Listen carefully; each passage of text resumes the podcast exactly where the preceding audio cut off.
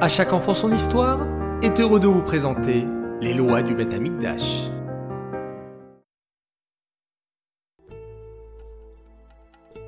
Bokertov les enfants, bonjour, vous allez bien? Bao Hashem, je suis très honoré ce matin de partager avec vous la première halakha, la première loi sur le Beth Amikdash. Écoutez attentivement, à la fin de la halakha, il y aura une question à laquelle il faudra y répondre. C'est une mitzvah de construire le Beth Amikdash. Tous les juifs, hommes et femmes, doivent participer à la construction du Beth Amikdash en offrant de l'argent et en venant eux-mêmes aider à sa construction. En revanche, les enfants qui étudient la Torah ne doivent pas s'arrêter d'étudier pour construire le Beth Amikdash.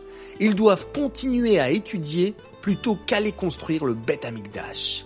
Waouh C'est incroyable On apprend de là à quel point votre étude des enfants est précieuse aux yeux d'Hachem et il ne faut pas s'arrêter d'étudier avant d'avoir fini. Question.